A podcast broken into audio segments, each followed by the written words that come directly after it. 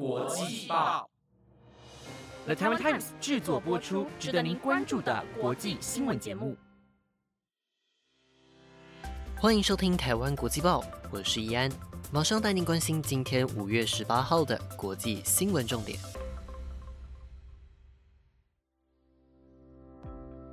相信大家都知道现在台湾的疫情有多严重吧？虽然现在不管到哪里都要进行十连制啊，甚至在外面走路都一定要戴口罩，可以说是很不方便。但是这一切都是为了让我们能够在短时间内恢复原本的生活，所以希望大家出门在外都一定要戴好口罩。而在进到家里之前呢，可以先用酒精消毒一下手部，再走进家门。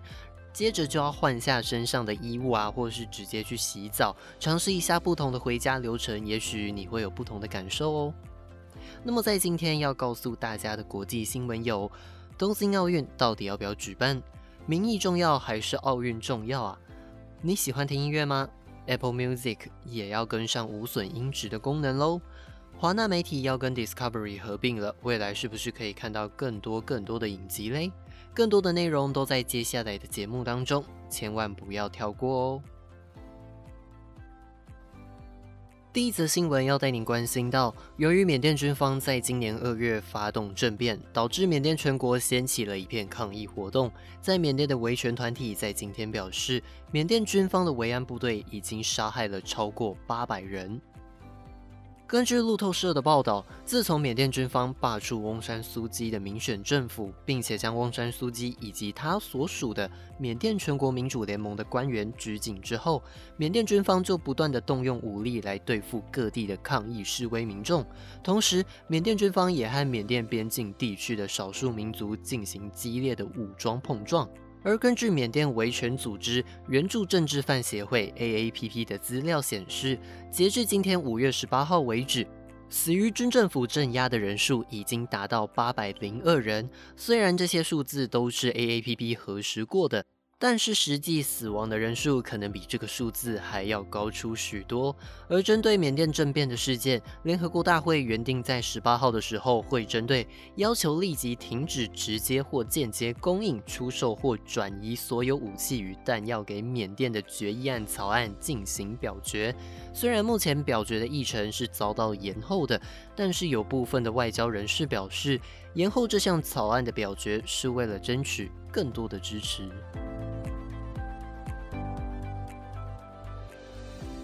接着带您关心到，由于日本境内不断扩大的新冠疫情，日本国内反对东京奥运举办的声浪日渐增高。但是就在昨天，有一名日本官员表示，东京奥运不会再次延期。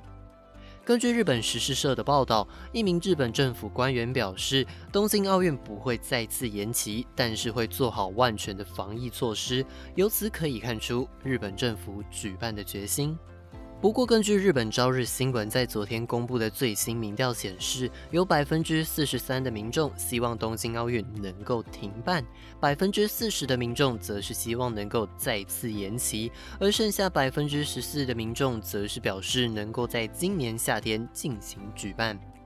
但是，根据东京医学从业者协会在网站上公布了一封五月十四号写给日本首相菅义伟的公开信，信中指出，医师协会强烈要求日本当局说服国际奥林匹克委员会取消举办奥运的决定。但是，日本政府发言人加藤胜信在昨天的例行记者会上表示。国际奥林匹克委员会已经决定好，东京奥运会在七月二十三号到八月八号这段期间举办，帕运则是在八月二十四号到九月五号进行。虽然国际奥林匹克委员会以及日本政府对于东京奥运的举办可以说是势在必行，但是眼下要解决日本疫情扩大并且稳定民心才是最重要的。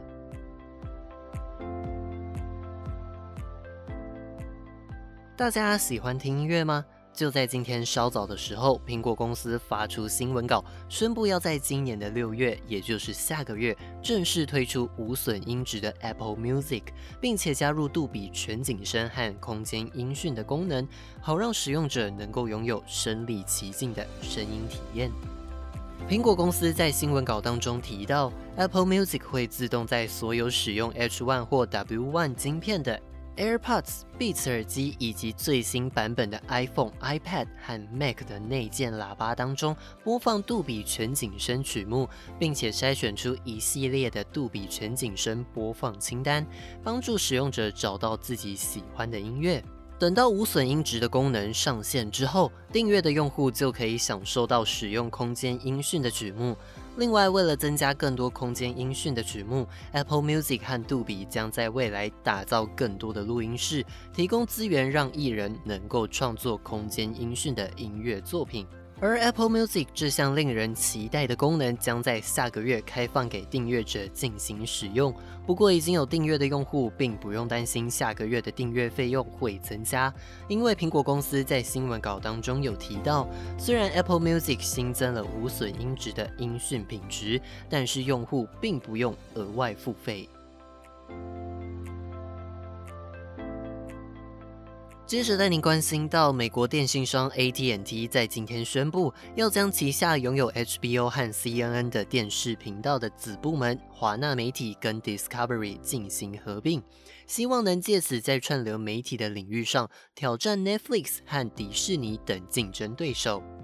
根据 AT&T 和 Discovery 的联合声明表示，这起交易将会结合华纳媒体的优质娱乐、运动新闻资产，以及 Discovery 位居领导地位的国际化娱乐和运动业务，进而创造出一个独立的全球性娱乐企业，希望能进军串流媒体的市场，并且成为全球最大的串流业者之一。虽然合并后的公司名称会在未来七天内进行揭晓，但是目前已经得知了新公司将会有 Discovery 的总裁兼执行长的扎斯拉夫来进行领导，而新公司的百分之七十一的股份将会由 AT&T 的股东持有，其余股份的百分之二十九将会属于 Discovery。除此之外，AT&T 的执行长史坦基也发表声明表示。由于电视观众逐渐移往串流平台，因此为了扩大规模，才会让两家拥有强劲实力的娱乐企业合而为一，并且让新公司成为全球领先的串流平台之一。